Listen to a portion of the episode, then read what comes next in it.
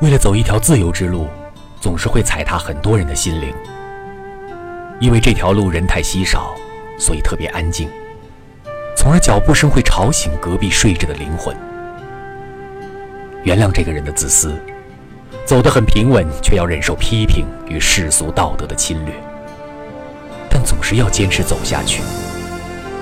因为选择了就要坚持，因为喜欢这条路的清静，因为这是他自己的路，因为这是一条也许几代人才能走完的路，因为他不想活着就已经死去。也许有一天老了，走不动了，倒在了路上，就地立了一块碑，上面写着。此人这生也许很失败，但他走的是自己的路。